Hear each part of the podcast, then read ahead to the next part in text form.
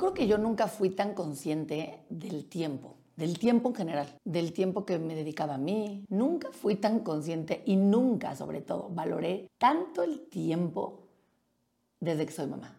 En la maternidad se vuelve un desafío encontrar tiempo para ti. ¿Por qué? Porque, bueno, a ver, si nuestros hijos van a la escuela, pues tenemos la mañana, entre comillas, si no trabajamos o si no tenemos 20 cosas que hacer, muchas veces pues dices, bueno, tienes, tengo ratitos, ¿no? Pero estos ratitos se vuelve un desafío, porque ¿cómo vas a hacer que en un día antes de las 12 o 1 de la tarde poder hacer todo lo que te da tiempo? Y lo que empieza a pasar es que muchas veces te empiezas a sentir saturada del tiempo. Y no hay mamá que no haya dicho, es que me faltan horas en el día. El día debería de tener más horas. Y estoy segura que si eres mamá o que si conoces a alguna mamá, mándale este episodio. El tiempo lo valoras diferente a partir de que nace tu primer hijo. Nuestra respuesta no es solamente decir necesito más horas en el día. Nuestra respuesta está en cómo volvemos a valorar esos pequeños momentos. Y también hay que quitarnos esta parte de que ser supermamá es lo máximo y ser supermamá y que te dé tiempo de todo, para nada. Por favor, quitémonos eso de la cabeza y dejemos de enseñarle esto a los demás. Yo estoy súper en contra de estas, entre comillas, supermamás que de repente ves, y sobre todo ves en redes, ¿no? O que ves en redes o que te platican en la escuela o que conoces a la vocal, que es la supermamá que todo puede, que todo hace, que en todo está y que además es perfecta. Todo le sale perfecto, que tiene cinco hijos, pero los cinco están perfectamente arreglados, perfectamente peinados. Ella está eh, guapísima, super fit. Esa no es la realidad y lo sabemos. Y lo más difícil de todo esto es esta exigencia que nos hace a las otras mamás de ser perfectas. No existe una supermamá. Existe una mamá que hace lo que puede con lo que tiene. En este episodio quiero hablarte a ti, mamá, de esos tiempos que de verdad antes no valorabas y que ahora es lo máximo del mundo.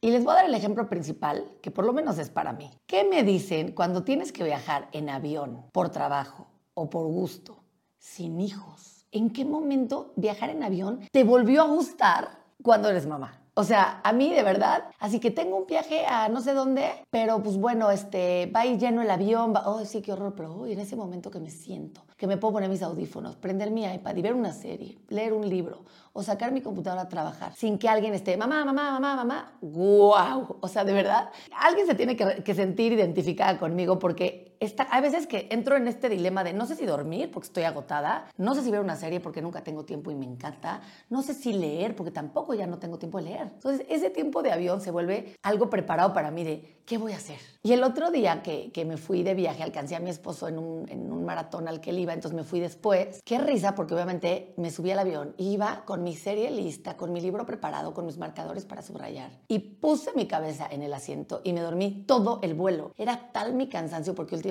mi bebé no está durmiendo en las noches, que cuando aterrizamos, obviamente todo mi plan, mis series, traía yo descargadas cinco series, traía mi libro, valió gorro, ¿no? Y obviamente dije, ay, no, era mi oportunidad de ver series pero también era mi oportunidad de dormir. Entonces vuelves a valorar esas pequeñas cosas. Y la señora de atrás, cuando aterrizamos, yo no sé cómo me vio, que se rió y me dijo, o sea, en buena onda, no lo hizo en mala onda, pero me dijo como, o sea, se ve que vives cansada. Qué bárbara. O sea, te dormiste todo el vuelo, no te diste cuenta, pero de nada. Qué bárbara. Qué, qué, a gusto dormiste. Y le digo, sí, señora, soy mamá de tres hijos. Usted dígame. Ay, no, te entiendo perfecto. Ja, ja, ja. O sea, esta parte la vuelves a valorar. Y luego volteas y ves a esa mamá que trae a sus hijos en el avión, o eres tú esa mamá en ese momento, en esas vacaciones, que el avión es la peor parte del viaje con hijos, madre mía. Entonces, más valoras, ¿no? O luego igual, ¿no? Estás, ves a la mamá de al lado que su hijo no para de llorar o de hacer berrinche y quieres ser súper empática y no sabes cómo ayudarla y no la quieres voltear a ver porque es horrible que estás en el avión y que tu hijo viene llorando y que te volteen a ver. Es como, no puedo hacer nada, dudo. O sea, ¿qué quieres que haga? Entonces, esos pequeños momentos, ¿cómo se valoran? Otro momento que valoro muchísimo siendo mamá es la regadera cuando no están mis hijos, porque cuando están me abren la puerta de la regadera o me tocan o mamá, no sé qué, no sé qué, es como, ahí voy. Y yo hice algo muy chistoso, compré una como, como una cabinita que tengo adentro de la regadera para mi celular. Mis hijos se trauman porque dicen, mamá, pero la cámara, pero te van a ver, porque obviamente les he enseñado a mis hijos cuidar esa parte de que las cámaras, las computadoras, los celulares, pues tienen cámaras. A mi celular le pongo un parchecito en la cámara, evidentemente cuando lo meto a la regadera conmigo. Es porque es el único momento en el que puedo ver un podcast, por ejemplo, que, me gusta no siempre oírlos, sino verlos también, a veces cuando son entrevistas, o cuando la misma persona como yo ahorita está hablando, me gusta verla. Entonces también en ese momento, si mis hijos no están, o puedo meterme cinco minutos a bañar porque no desperdiciemos el agua, ese momento también son valorados para mí. Entonces, yo sí trato de buscar en esos pequeños momentos, en esos pequeños instantes, no importa cuánto dure, esta parte a gusto de es para mí. Algo que me pasa mucho y me pasó mucho a raíz de que nació Galia era que cuando mis dos hijos se iban a la escuela, yo siempre decía, mis dos primeros hijos, yo siempre decía, tengo media hora para ponerme las pilas. Había veces que me volvía a dormir. Claro, men, les digo, eso es la realidad, ¿no? Me volvía a dormir y era deli volverte a dormir. O había veces que yo decía, es mi única hora libre antes de trabajar, voy a ver una serie. Entonces, con mi café en mi buró me ponía a ver una serie a las 7 de la mañana, tal cual. Esos pequeños momentos yo los valoraba mucho. A raíz de que nace mi bebé, pues que creen que esos momentos se acaban, ¿no? Y ahora me da risa porque pues esos momentos a partir de que se van los hijos grandes a que mi bebé se despierta, si tengo suerte es media hora. Tengo media hora. ¿Qué voy a hacer? ¿Me voy a tomar mi café? ¿Voy a hacer ejercicio? ¿Voy a meditar? ¿Voy a oír un podcast? O sea, sí es como pensar muy bien qué voy a hacer en esa media hora, ¿no? Y un ejemplo tonto, pero desde hoy, hoy me pasó, ayer no dormí nada y hoy se van mis hijos y dije, yo supongo que Galia va a dormir un rato más, tengo media hora, 40 minutos y fue de risa, o sea, de película. Dije, no me voy a bajar a hacer ejercicio todavía me senté en mi cama, me acosté y dije, me voy a volver a dormir media hora. Y de verdad, ojalá me hubieran grabado porque me acosté, me tapé, cerré los ojos y antes de que me pudiera empezar a dormir, obviamente Galia se despertó. Y me paré con la mejor actitud hoy. Hay veces que no la tengo, ¿eh? Pero con mi Galia y esto y el otro, pero sí es como, uy, esa media hora, de verdad, cuando la tengo, la valoro, la valoro enormemente. Ese ratito en el avión, lo aprecio. Valorar las pequeñas cosas cuando eres mamá se vuelven enormes. Y esta parte de tener la conexión en las pequeñas cosas, así como lo digo en mis momentos libres, a ver, también lo digo en mis momentos de familia. Sé que a veces no es fácil, sé que a veces estamos bien cansadas, pero también he aprendido a valorar los momentos buenos que tengo y también a, conocerme a mí como mamá cuándo son mis momentos que a lo mejor yo no estoy al 100. Y te voy a dar un ejemplo. A lo mejor estoy al 100 en las mañanas que estoy desayunando con ellos y por eso me desconecto del celular y es cuando platico con ellos. O a la hora de la comida. Ahí estoy al 100. Y hay momentos en los que ya a lo mejor ya estoy harta, ya estoy cansada y ya no soy yo. Entonces, sí trato de estos pequeños momentos de conexión con ellos valorarlos más. Y les voy a dar un tip. Compré unas tarjetas que se llaman como conexión emocional o algo así. Yo me daba cuenta mucho que cuando comía con ellos entre semana, pues yo trataba de hacerles plática. ¿Cómo te fue a la escuela? Bien, mamá. ¿Y con quién te juntaste en el recreo? Ay, mamá, ¿para qué quieres saber? O, ay, mamá, con fulanito. Yo era como, ¿cómo les sigo haciendo plática, no? Y compré estas tarjetas. Haz de cuenta que tú tiras un dado y, cada, y hay, hay cuatro tarjetas de diferentes colores. Y entonces cada persona saca una tarjeta, ¿no? Un color habla de ¿Cuáles son mis sueños? Otro color habla de confesar qué es lo que más te gustaría, otro, así como que de diferentes aspectos. Y no saben lo que fue esa comida con mis hijos. Hoy le preguntas a mis hijos, ¿cuáles han sido los momentos más padres con tus papás? Y dicen que cuando comemos y sacamos las tarjetitas de colores. Una de las tarjetas que me salió a mí decía, ¿a quién le quieres agradecer algo? ¿No? Y pues estás, mis dos hijos, bueno, Galia también, pero Galia no participa evidentemente, más que nos ve, y mi, mi esposo y yo. Y entonces yo dije, quiero agradecerles a su papá por haber estado conmigo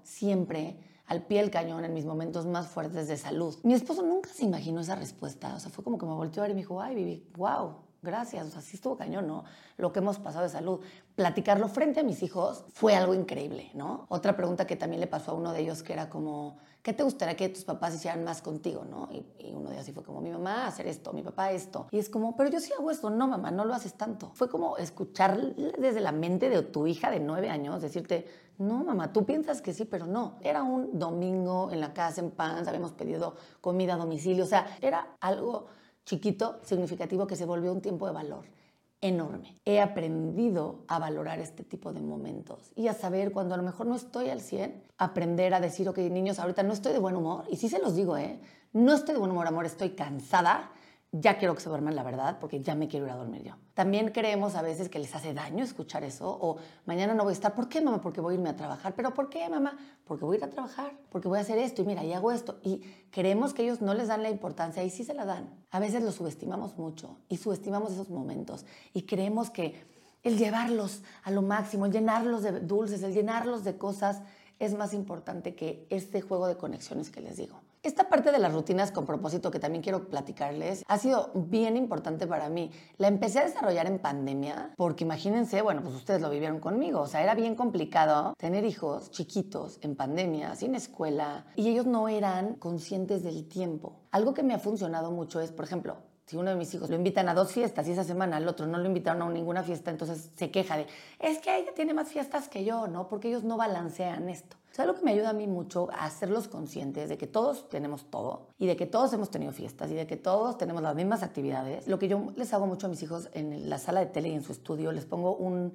calendario de actividades por colores. Entonces, por ejemplo, Michelle es amarillo, Paolo es azul, Gale es rosa, mamá es verde y papá es negro. Y entonces les pongo como mini post-its y le pongo los colores, ¿no? Y, y los nombres de cada niño. Y eso también les ha ayudado mucho cuando yo me voy de viaje o cuando yo tengo trabajo a entender que en ese momento mamá no está en la casa porque, ¿qué tiene? Entonces ellos van al calendario y ven. Entonces ahí dice, doctor. Ah, ok, mamá va a estar en el doctor de 4 a 5. Ah, ok, entonces yo sé que a las 5 mamá va a regresar. Eso es algo que no sé ni de dónde lo inventé ni cómo se me ocurrió, pero lo inventé en pandemia y hoy lo sigo practicando. Y a ellos les da mucha paz ir al calendario y ver cuánto falta para la posada, cuánto falta para que llegue Santa Claus, cuánto falta para que mamá y papá se vayan de viaje y cuántos días mamá y papá no van a estar. Y esos tres días que papá y mamá no van a estar, ¿dónde voy a estar yo? Esta parte de una de rutina con propósito lo hice sin querer, sin pensarlo.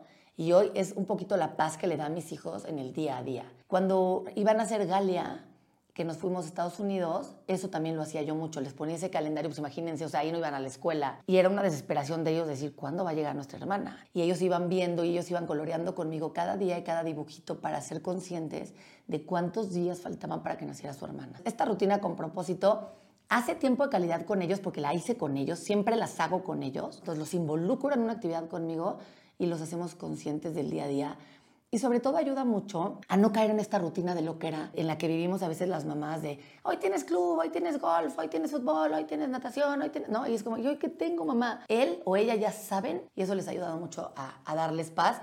Y a mí también, ¿eh? a mí también me ha ayudado mucho a ser más organizada con mis tiempos. Y esto también lo hablo mucho de, en mi audiolibro de Vic, Adversidades de una maternidad real, que se los recomiendo mucho. Hablo mucho del me time. Este me time también se los enseñé a mis hijos. Entonces, hay veces que les pongo, mamá va a tener me time, media hora. Y les juro que ellos respetan, ellos ven el me time como si yo me hubiera ido al doctor o como si estuviera en un Zoom, lo han aprendido a respetar. Entonces, no subestimemos ni pensemos que porque son niños no van a respetar ni van a entendernos. Y por último, ya nada más les quiero decir que no nos dejemos al final. No por hacer todo por ellos, somos mejores mamás. Tengamos tiempo para nosotros, cuidémonos. Si mamá está bien, los hijos van a estar bien. No somos super mamás. El estar vuelta loca haciendo mil cosas por tus hijos, no eres mejor mamá que la que trabaja o que la que se da tiempo para ir al salón.